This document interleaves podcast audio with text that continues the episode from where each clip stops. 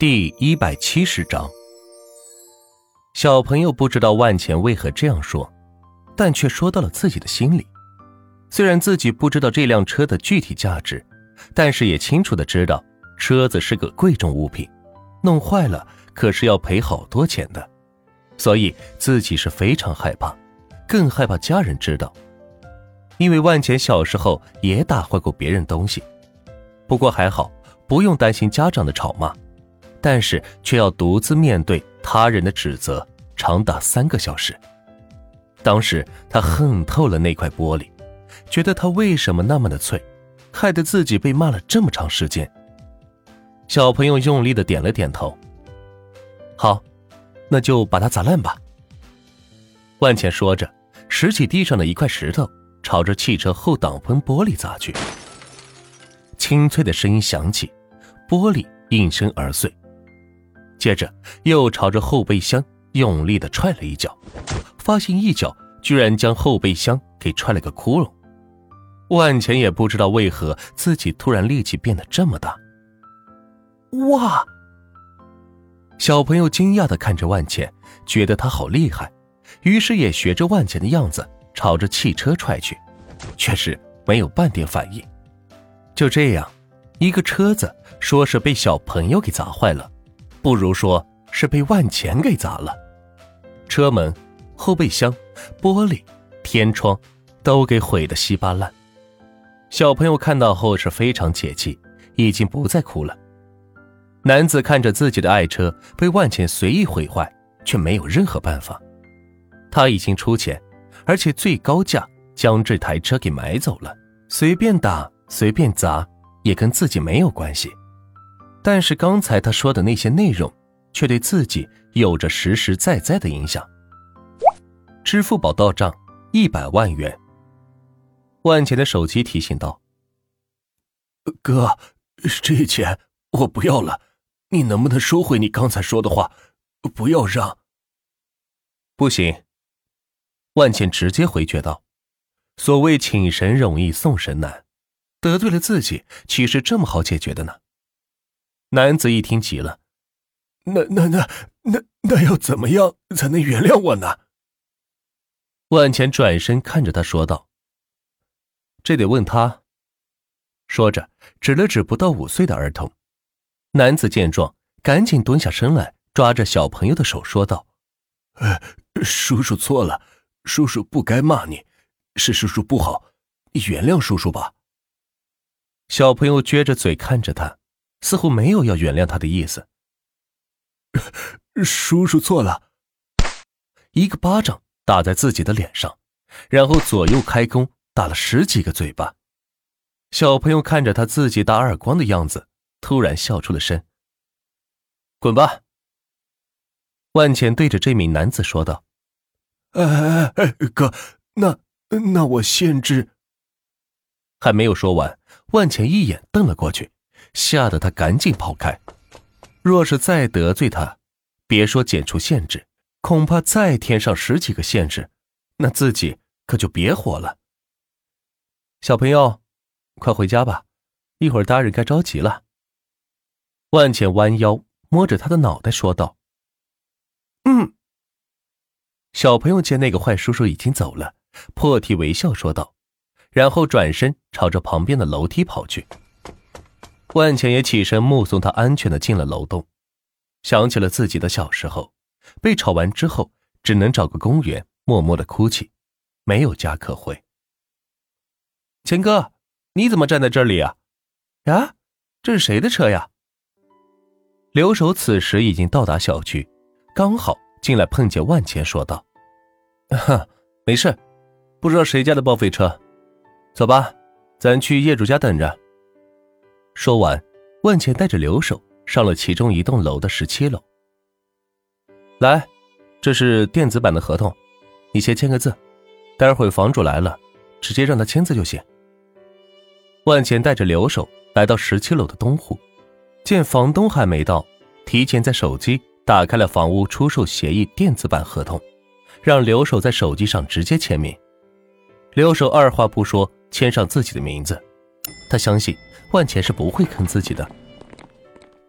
你们是？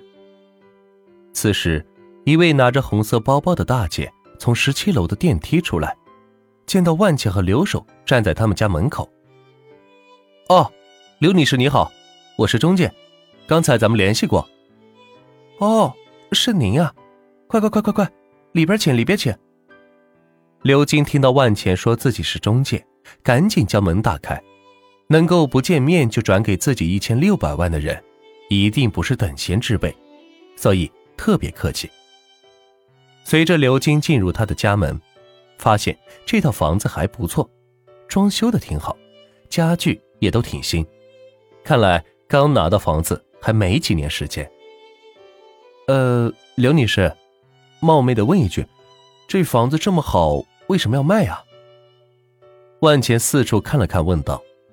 这房若是当新房的样板房都可以了，干嘛要卖呢？唉，实不相瞒，我爱人家里出点事情，急着用钱，否则也不会卖房子了。刘女士端来两杯热水，说道：“好的，谢谢。”刘守接过杯子，说道：“虽然他是今天的主角，是来买房子的，但从头到尾没有跟房东说上一句话。”基本都是万钱在询问一些事情。那既然这样，咱们尽快成交吧，也不耽误您的时间。万钱站起来，拿出手机说道：“爽快人，我就喜欢跟爽快人打交道。之前有个中介带了七八个客户来看房，就差那几十万块钱谈不拢，一直没有下文。若是买房的都像您这样，那中介工作就好做多了。”刘金对着刘守说道：“刘守也只是笑着点点头，没有多说什么。他也不知道该说什么。要是他买房，别说几十万块钱，就是几千块钱也要谈个半天才行吧。”刘女士，这是电子版合同，您签个字吧。中介费我们这边出，你只需要把房子的钥匙和相关的资料交给我就行。”万钱递过自己的手机说道。行，没问题。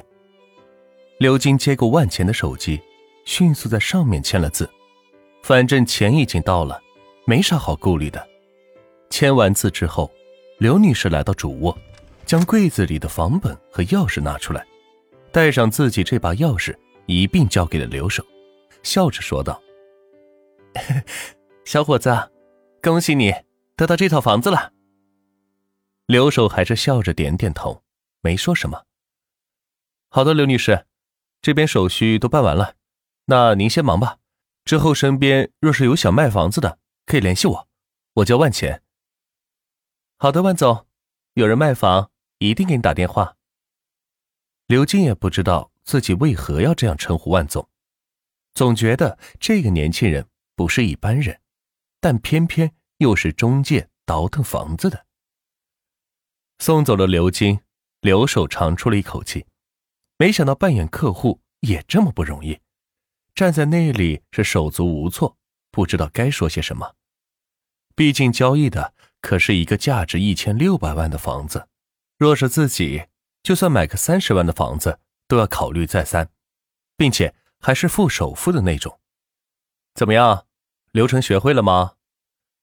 万茜来到客厅的沙发上坐下，问道。刘守站在一旁。一脸懵逼，什什么流程？交易流程呢？我还准备今后多派你给我收些二手房呢。万茜端起桌上的茶杯，喝了一口水，说道：“有了今天的成功交易过程，以后收房就简单了，直接约房东谈，付钱签合同，拿房本和钥匙完事，简直不要太简单。什么约客户了？”错上价格了，去银行办按揭了，通通不要，只要房东报价格、赚钱、签字、给房本、钥匙就 OK 了。这种事交给留守来做最合适，并且到时候都写留守的名字，公司也发现不了自己有什么问题。毕竟这是一个利用公司资源办自己事情的一件事，若是被开除了，那资源可就浪费了。呃。没大明白，能不能再跟我讲讲？刘守也坐到万茜身边，拿起杯子喝了口水，问道：“他只知道自己签了一个价值一千六百万的合同，剩下的事情一概不知。很简单，我回头导给你一个电话表格，里边有房东姓名和电话，你挨个给他们打电话，收他们房子，要多少钱报给我，我转给你。听明白了吗？”万茜右手比划着刘晨说道，刘守似懂非懂的点着头。欢迎大家的订阅和收听，下集更精彩。